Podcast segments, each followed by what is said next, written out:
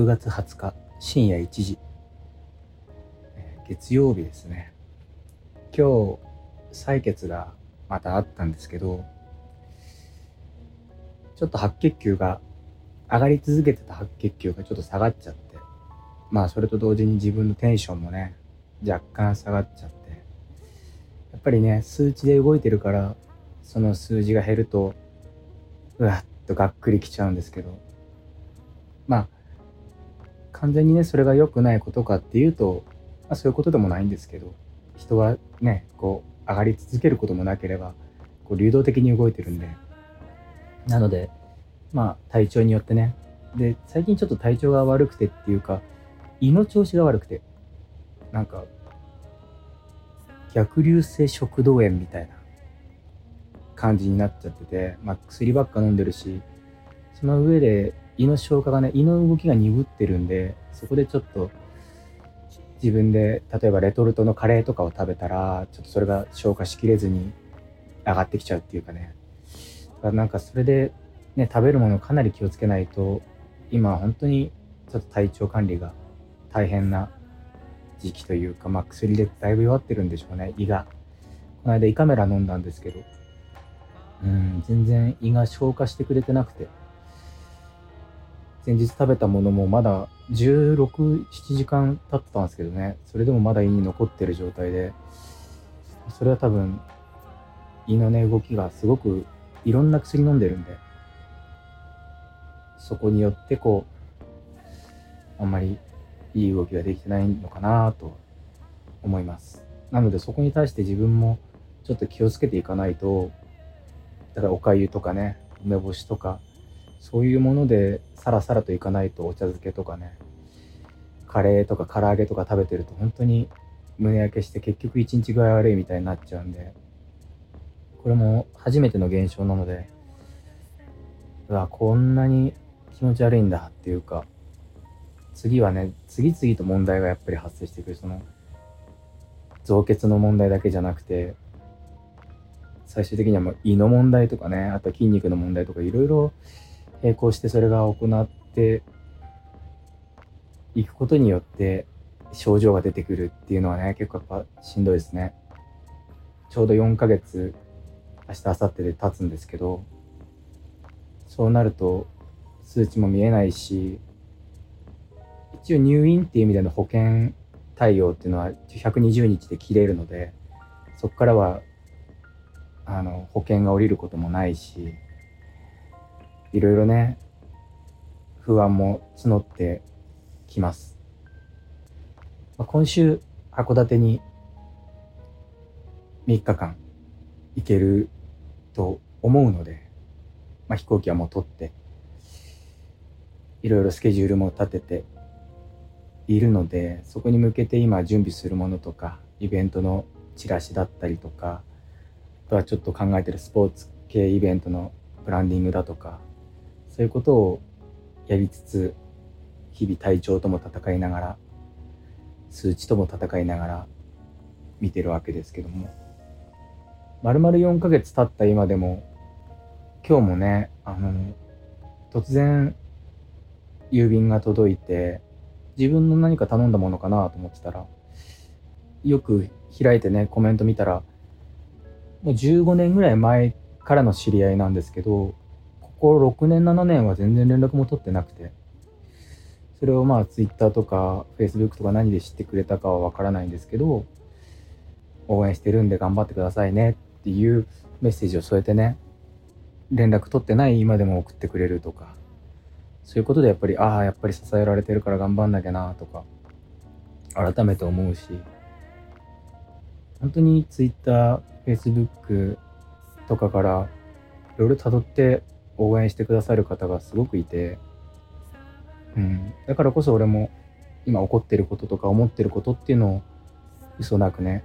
できるだけ120%発信して将来の自分の過去にもしたいしみんなの現在にもしたいしそういうことでシェアしていければ何かを予防できるかもしれないし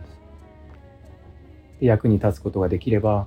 自分がしていただいていることを恩返しできる状態っていうのが常に行われてるっていうのがやっぱり理想的だと思うので自分はここにいながら発信して思ってることを話して未来を見据えて新しいものに挑戦していくってことの姿勢を見せることが会社とかで頑張ったり創作を頑張ったり表現を頑張ってる人に対する刺激になったりすればそれはそれで貢献だし応援できること僕がこんな難病で4ヶ月入院してる俺が逆に皆さんを応援できることっていうのも方法はあるからそれを諦めずに発信する。誰が聞いてくれるか分かんないラジオだけど iPhone で録音してそれをそのまま。でも気づいたらいろんな人が聞いてくれててやっぱり継続は力なりっていう言葉が今も残るぐらいやっぱり大事なことなんだな。人がやってることしか人は見ないし言ってることただ言ってこういうことやりたいんだよねって言ってることってやっぱり響かないしじゃあやりなよ。なんでやってないの？ってなっちゃうしね。人に影響を与えるっていうことは行動だったりやらないんだったら不言不実行で言わない方がいいしやってる人っていうのは強いですよ。僕が客観的に他人を見てただ口だけでやろうと思ってんだよねとか言ってる人はああそうなんだって聞くけどいつやるんだろうなって思っちゃうしあの人言ったのにやってないなっていうことが入っちゃうからだったら言わない方がいいしね。そうやって言ってきちゃったんだろうな言うことで自分の満足させて言うことによってなんとなく自分のその場の自分を取り持ってきちゃったんだろうな。これからもそうしていくんだろうなって思っちゃうから褒められたいからやるっていうのは25歳ぐらいまでの話で褒められなくてもやるやりたいやる意味があるからやるっていうことをやって結果誰かが褒めてくれてるとか誰かが目指してくれてるっていうのがやっぱり理想的なんじゃないかなって思います。うん、演出とか監督とかそういう立場になることも時にあって僕は。でもその時にはやっぱり誰よりも動かなきゃいけないし誰よりも事故や事件が起こった時に全てを考えて動かなきゃいけないし言い出したんだったらそれを最後まで飽きずにその情熱を末端の人まで伝え続けてそれをなすということを最後まで情熱を持ってやり続けなければいけないしそれが演出だったり監督だと思うんですよ。ただ演出家だから偉いとか監督だから椅子に座ってりゃいいっていうことじゃなくてそれは違った意味の監督であって観察というかそういう見てるだけって。でもそうじゃなくて本当に監督するっていうのは本当に一秒一秒一コマ一コマに神経を尖らせてこだわりを持ってそれを人に伝えて人がやったことに対して指示を出したり賛同したり時には人のアイデアを受け入れたりとかしてものを作っていくってことをしていかなければ本当の監督ではないですよね。そんな名前だけの監督とか演出家なんて山ほどいたし見てきたし感じてきたし次は次こそはそうならないようにと思って細心の注意を払ってやっていきたいと思ってるけどそれでもやっぱり人は未熟だからやってしまうことはあると思うんですよ。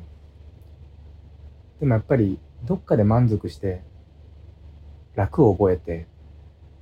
あこれで気持ちいいところをキープしちゃうとそこで技術だったり欲求みたいなものは満たされてしまうから絶対にいいものは生まれなくて。うん。でもこれからはやっぱり生きるとは何ぞやとかさ健康はとかちょっとずつこの自分の実体験を踏まえてそれがシフトチェンジしてきたから、まあ、今までのファニーとコメディポップさっていうのは忘れずにそこにやっぱりちょっとメディカルみたいなものを裏に入れて潜ましてそこに体験したり体感する人にとってそういう教養が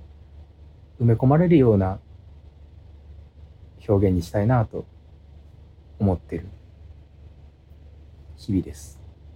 やることやってれば生きていけるし人が自分を生かしてくれると思ってるからうんそういう意味では本当に気持ちとか物々交換の世界で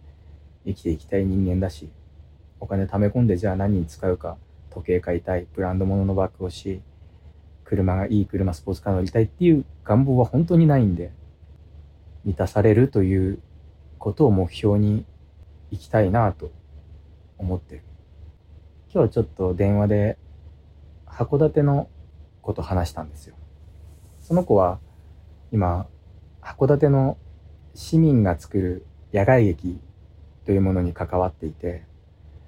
その野外劇ももう35年になるって言ったかな。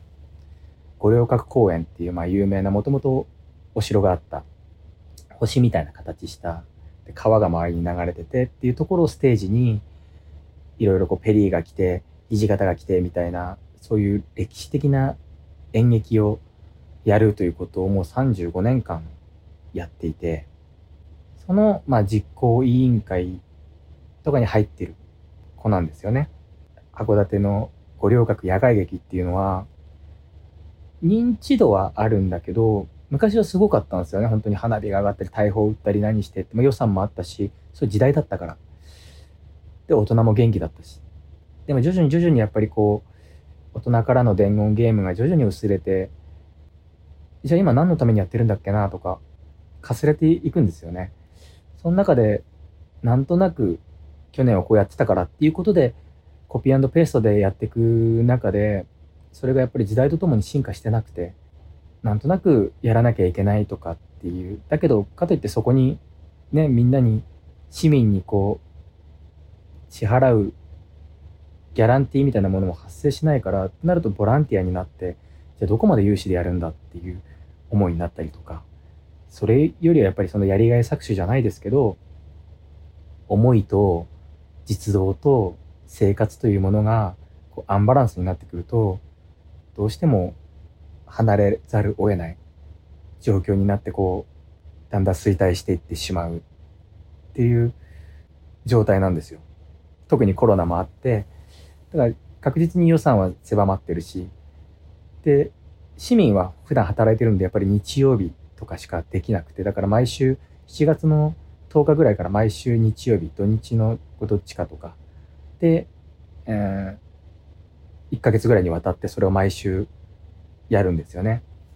だけど観光客にとってはすごく嬉しいものだし、その日曜日に来てね、そういう歴史演劇をやってたら、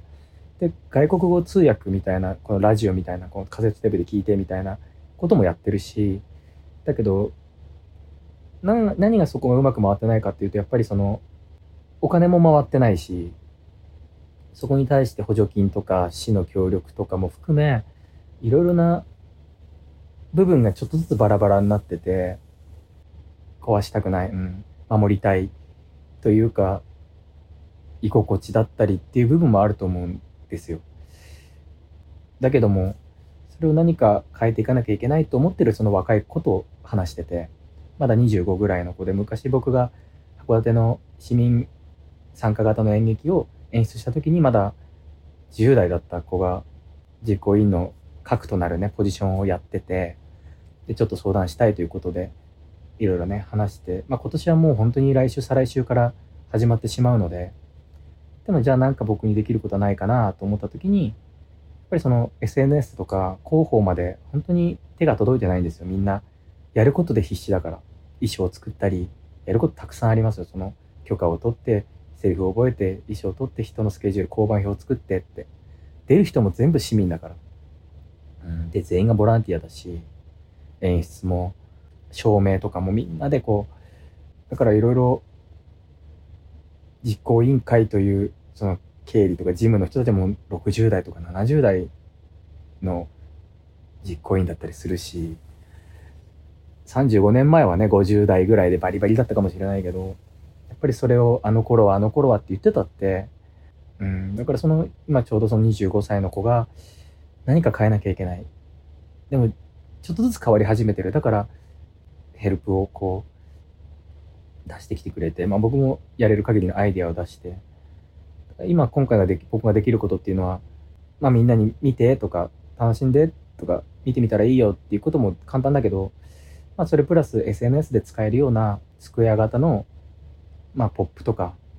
野外劇がこの日にあるよっていうのを誰にでも分かりやすく見えるようなまあ、データを作ることは僕はできるので、まあ、そういう面で協力するよって。で、本当にやっと今日話せたっていう感じで、もすごくいい表情で話してたので、いいものにはなると思うんですよ。うん、で、コロナ禍でやれるかやれないかもわかんないものに対しての情熱とかっていうのもやっぱり、だらだらぼーっとやってたらできるもんじゃないので、すごく熱い思いを持ってね、やってる子をやっぱり応援したいっていうのもあるし、またちょっと近々そういうポップというかね、SNS で僕もリリースするので、まあ、これ聞いてる人で函館にいる方はぜひタイミング合えば見るということで応援してほしいし、そういうものがある市民がやってるんだ。休みを返上して熱い思いでそういうことやってるんだっていうのを感じて自分のエネルギーにしてほしいし、いろんな観光客もたくさん今はもう来るようになったので、そういう人にも届いてほしいし、7月の毎週日曜日とかはこう演劇やってるらしいよって言ったら見れるらしいね。あ、これがそれなんだって思ってくれる人が一人でもいたらすごく嬉しいし。うん。しかもなんか入場料がもう500円とかなんですよ。入場料500円で市民がボランティアでやってそんなの採算取れるわけがないじゃないですか。でも1000円なら誰も来ないし、文句言われるし。とかなんか本当にすごくいい情熱が報われない形でこう生産されちゃってるですよね。だから、本当に、ギリギリになってバタバタじゃなくて、もう1年前から、じゃあなんでこれが誰を喜ばせるために誰がやるんだっていうことをしっかり決めないと、なんとなく他人行儀になって、当事者意識みたいなものが全員欠けて話になってっちゃうんですよね。やっぱりその絶対的なリーダーがいないっていうのは一つのポイントだと思うし、やっぱりその監督、絶対に一人ぼっちになってでもやり続けるという思いを持った監督みたいな人が一人そこにいないと作品ってものは育たないし生まれないし伝わらないですよね。一人ぼっちでも責任を取らないと。そういう人がいるイベントは絶対にうまくいくし周りが絶対に助けるし長く続くし続いてるしロックフェスだろうとお店だろうと行事だろうと塾だろうとね。やっぱりそういう思いを持った人がことをやるべきなんですよね。目先の利益だったりとか、ちょっとしたブームに乗ってとか、自分だけがうまく、なんとなくここ回せば生きれるかなとか、生活できるかなっていうとこにポツンといたりとか、